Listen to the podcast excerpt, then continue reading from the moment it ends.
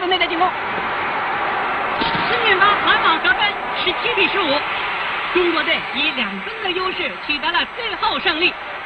回望一九八一年，人们总会想起这场比赛。这是中国体育在三大球项目里第一次夺得世界冠军，也是在那一年，城市里的人们看比赛时，除了从收音机里听，也有机会通过电视来看了。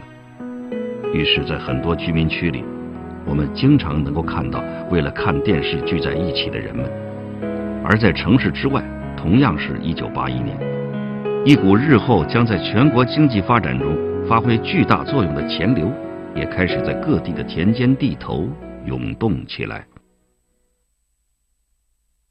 三十年回望的壮丽图卷，一百人见证的尘封细节。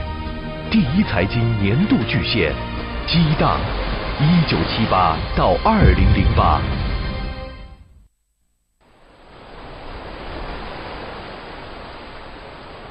中国农民救中国，这条定律总是在最艰难的时刻呈现出它最生动的意义。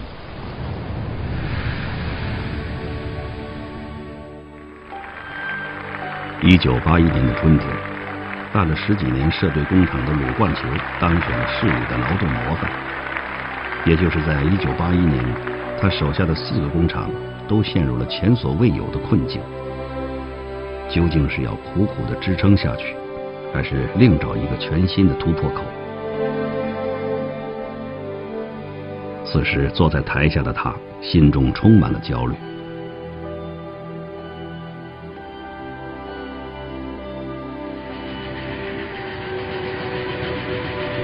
之后，鲁冠球带着满腹的疑问，坐上了开往北京的列车。鲁冠球的这次北上。能够为厂子未来的发展找到一个新方向吗？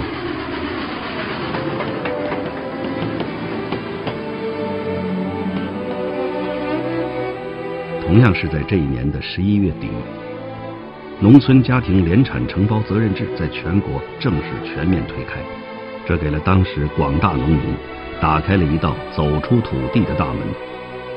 浙江就是确实山很多，水很多，田。良田特别少，叫做七水呃七山二水一分田。周荣新，浙江日报高级记者，三十年来与鲁冠球始终保持紧密联系。那么这个田很多了以后呢，结果他们呃到了那个联产承包责任制开始以后啊，这些田根本农民就是一下子就搞搞就搞掉了，对吧？就种好了。那么这个文生的劲是到哪里去？那么就是于是有的，呃，这个去搞运输做生意了，有的去做工了，有的去办厂了。土地承包了，劳动生产率提高了，这让许多从土地上解放出来的农民迫切需要更大的发展空间。当时我记得。八一年前后的绍兴的县委书记叫沈祖伦，胡宏伟，时任新华社浙江分社记者，长期致力于乡土经济报道，非常希望有所作为。那么他到了那之后，他就感觉中国农村绍兴农村光靠农业生产是不能解决农民的致富问题的，他就认为必须在农村工业化方方面啊杀出条血路。沈主任同志，呃，就在想，那发展乡镇工业，发展乡镇企业，发展什么呢？他也挠破了头皮，然后他找了当时的那个绍兴县的乡镇企业局局长，我记得叫韩富之，他是部队转业的一个干部，他就问他说：“老韩，你看我们该怎么办？怎么做？我们那么那个，他说我认为要办企业，他就问那个那他说老韩，你看我们敢不敢做？老韩说你敢做，我就跟着干。然后我记得当时很震撼人心的一句话啊，他说我把县委书记这个帽子捏在手里。”豁出去干！事实上，哪里有需要就往哪里去的浙江人，要克服的困难有很多。胡宏伟，八十年代起在新华社浙江分社工作，他给我们讲述了他当年去农村采访的经历。杭州到温州，在当时没有飞机，只能坐汽车，也没有高速公路，正常的到达时间是十五个小时。直线距离实际上不远的，三百五到四百公里，但是汽车就需要正常行驶啊是十五个小时，然后从温州市到苍南县大概需要四到五个小时，这已经很吓人了。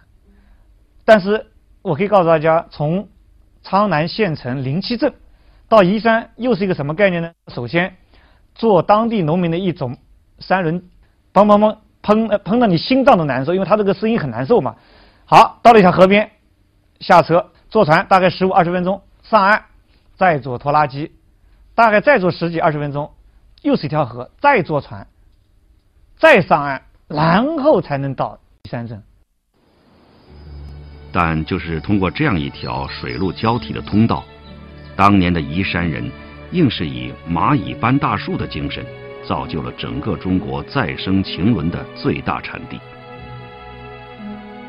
乡村工业，它实际上当时我刚才讲的，它不可能得到国家的计划原料的分配，所以他们当时的宜山人就是跑遍全国，去找很多国有企业，把他们的一些生产的边角料收集过来，从全国各地啊。不远万里，慢慢一点一滴地拉到宜山。这个大家注意啊，汽车、轮船、山卡一点一点啊，反反复复像蚂蚁这个这个这个呃搬运一样的搬到宜山，在宜山通过几万普通的农民的双手，把它重新的叫开花，它是一个专业词叫开花，重新那个纺织，再做成秦仑山，然后再从这里。坐车、坐船、拖拉机、汽车，再运到全国各地的消费者手里。宜山人发展秦轮生产，离不开千山万水和千辛万苦；萧山人鲁冠球办厂，也离不开千山万水和千辛万苦。鲁冠球是个地道的农民，十五岁时就因为家境困难而辍学，不得不早早的开始打拼。老鲁有一个非常有意思的一个一个一个一个一个一个概念啊，它是个矛盾体。这个他是作为中国农民的代表，中国农民企业家的代表的，但是他的终身目标是什么呢？是做城里人。他曾经有一次实现了自己的目标。一九五八年他进城，在萧山城乡打铁铺一个，他是实际上是一个这个一个一个手工社了，这个做了城里人。但是很快的。因为城里的打铁铺精简人员，他又回到了农村。不服输也没出路的鲁冠球，走上了创业之路。最初的创业是一九六一年，这个那个建了一个修车铺，修自行车的。这个然后到一九六九年的时候，他开始这个从呃，他和他的夫人加上当地的五位农民，共同创建了。这个一个叫宁为金一啊，金子的金，一二三四一，宁为金一这个五金厂，他的创业史实际上是从从这儿开始的。到了一九八一年，他的工厂已经很有些规模了，但仍旧苦于没有一个拳头产品。最终，鲁冠球把目光落到了汽车的零配件万向节上。为了不跟国营工厂争市场，鲁冠球另辟蹊径，决定专门生产进口汽车的万向节。鲁冠球当时实际上就是心生一个一个一个非常宏大的愿望，这是一个机会，要给洋人去配套。所以鲁冠球在中在中国的乡镇企业，在中国的民营企业，在浙江民营企业里边，他的走向世界啊，他走出去战略是最早的。他的那一刻实际上就从八一年开始的，所以说在八一年的时候，鲁冠球就这个整个万象呃这个企业就发生了一个很有意思的事儿，他把另外的三个牌子全部摘掉了，就剩下了宁为万象节厂这一块牌子。当时老鲁说：“我要把五个手指头捏紧，做一个产品。”一个村里的社队小厂要生产进口汽车的零配件，听起来更像是一个天方夜谭。鲁冠球的这个想法能够实现吗？知道他知道就资料以后，他就派了技术员，全国各地跑。于云达时任新华社浙江分社记者，多次采访鲁冠球。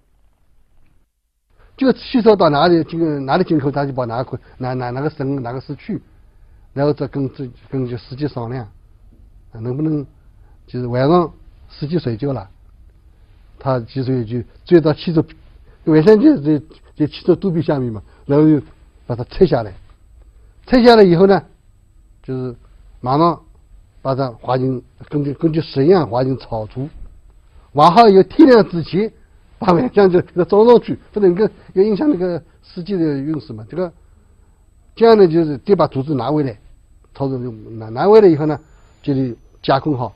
加工好以后再送去，就是外向就路管局规定了，从哪个车拆下来的，你还得是哪个车装上去，再装上去，然后驾驶就是跟驾驶员讲不要钱，免费的送给你，你运，但是一个唯一要求他就是你能反馈信息，运的怎么样，还有什么有什么改正意见，改正意见如果提如果听到了还有奖励嘞。一九八一年的鲁冠球们在全国闯荡，却经常因为自己的身份受到种种限制。这是我们找到的一段九十年代的资料画面。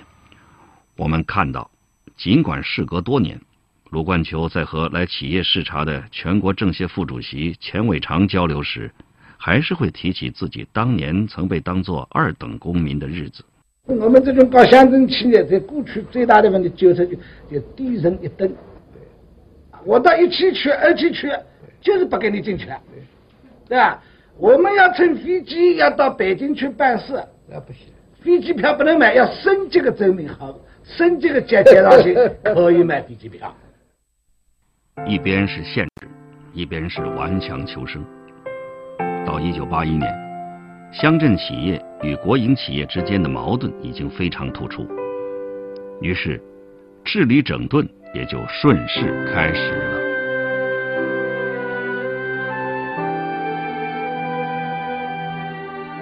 这就是市场经济的威力。即使在如此稚嫩的市场力量面前，一切貌似坚硬的僵化体制都不堪一击。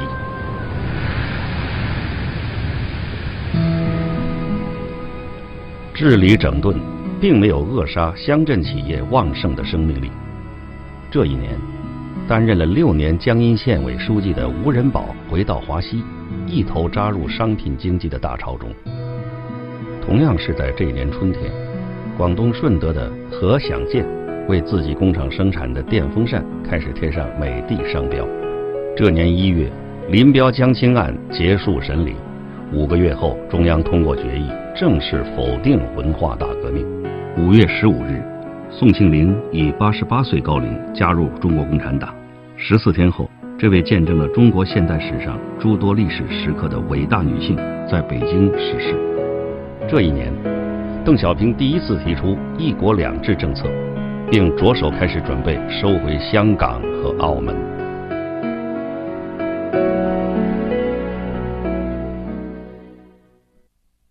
三十年回望的壮丽图卷。一百人见证的尘封细节，第一财经年度巨献，激荡，一九七八到二零零八。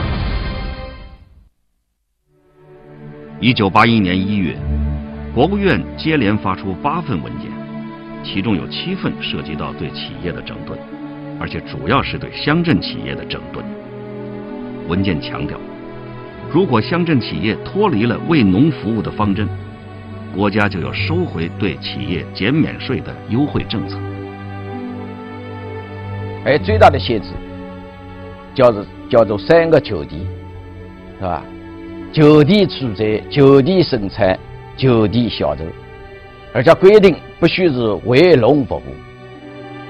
如此一来，乡镇企业想要拿到原材料就变得更难了。为了向杭州钢铁厂拿原材料。鲁冠球甚至连烟都戒了。他们鲁冠球五个人啊，都抽烟的，很凶，五支一枪，哇，又是这个这个这个这个这个这个一出来，把他们训了。他就，哎，陆厂长，你们他那个就说的，他就说得起，不说得起，他就是相应是介绍性，你们靠相应开路的，所以你们个个都是一，都是都是一枪挂来了。他说你什么人？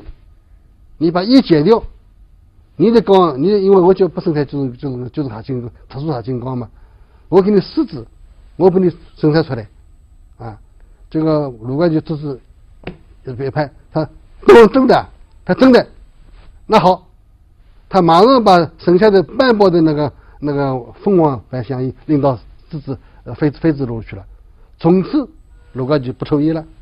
卢冠球是十八岁抽烟，抽到八五年的时候四十四岁，呃，八五年的时候是呃十八岁，八五年的时候就那个抽了二十三年烟了。对，他就戒掉了，戒了以后呢，就就就那个果然那个那个航钢厂厂长给他生产了这个，那外面买不到，进口已经进口很贵的，就特殊的合金钢，而且呢还送给他几吨钢子，他就这个你你这个讲话很很受幸运。然而，原材料好不容易有了点着落，产品销售又出了问题。八十年代。企业开拓市场还是主要靠广交会这样的大型交易会。中国从五十年代开始，最大的商品交易会叫广交会，在广州广交会。吴晓波，财经作家，激荡三十年作者。那么一直到相当长的时间里面，乡镇企业家他是没有办法到广交会里面去推广他的商品。所以像卢冠奇他们都有过经历，说当年是在广交会门口呃摆一个摊叫卖啊，自己的商品质量跟厂内的国有企业质量一样好，但是我的价格非常的便宜。哦，还有一些人他是从下水管道里面啊走进去啊到广交会里面去。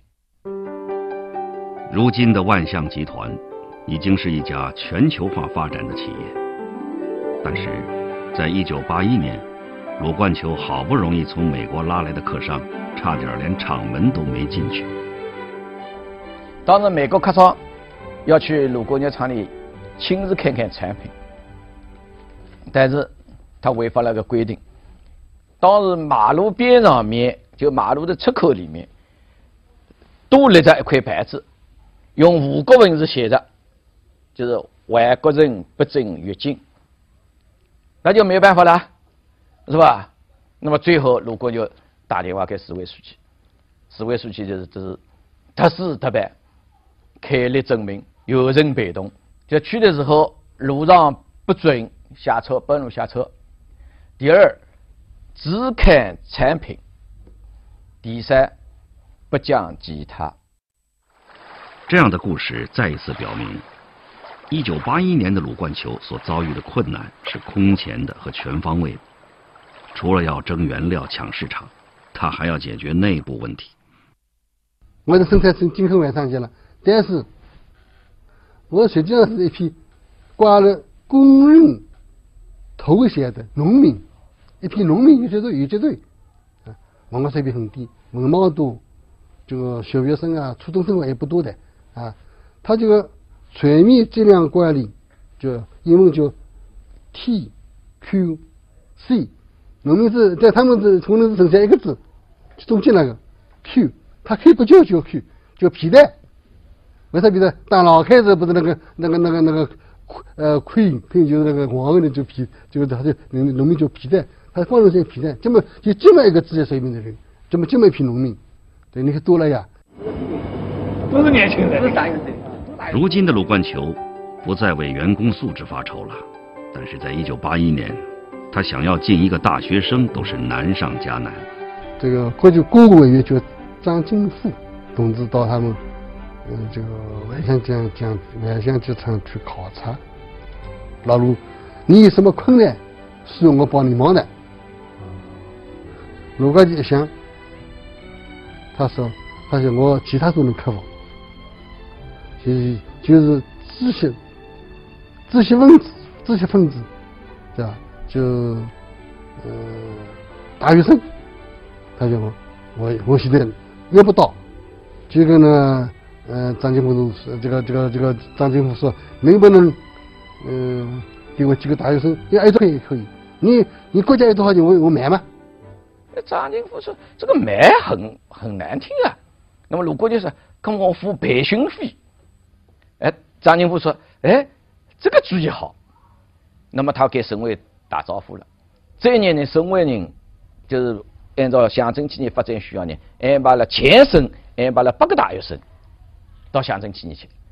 张金飞之后他就打报告了，报告当中就这个省省里就批了，嗯，卢冠军当时要了要了四个。那么按照原来的约定，卢冠就付了每个人付了六千块的培训费，那么一共是呃，这不是呃十十六年是嘛，两万四千块钱嘛。那么四个大学生来了，来了以后他真是待如贵宾，专门给他们弄了个房间，是吧？两个人一间房间，买了电视机，专门每个人配了一辆自行车。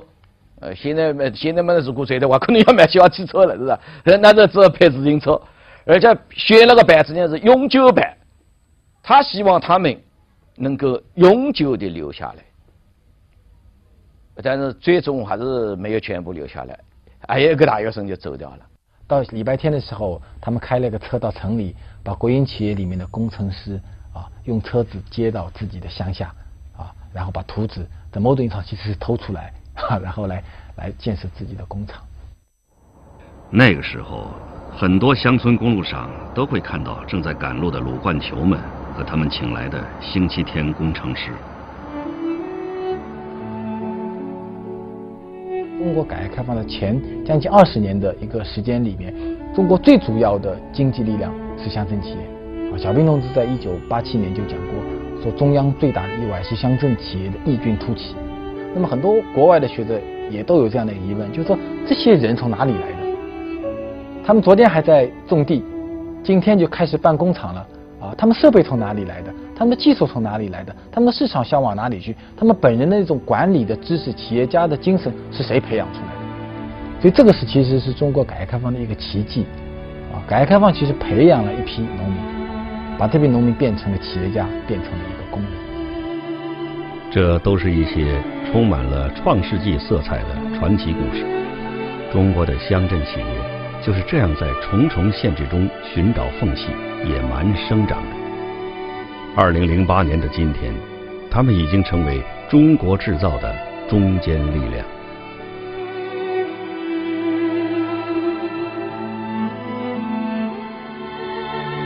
农民的苏醒及乡镇企业的意外崛起。是三十年中国变革的最大收获之一。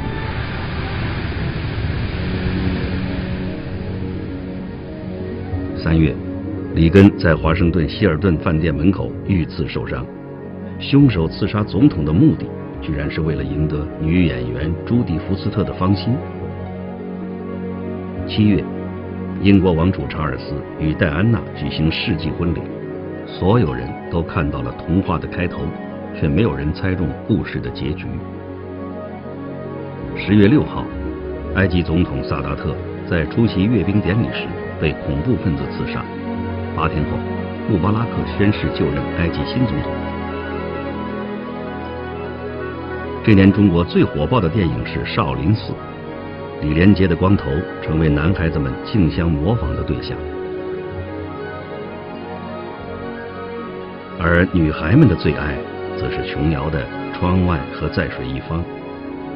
有人回忆起刚看琼瑶电影的感觉时说：“恍恍惚惚，不知身在何处。”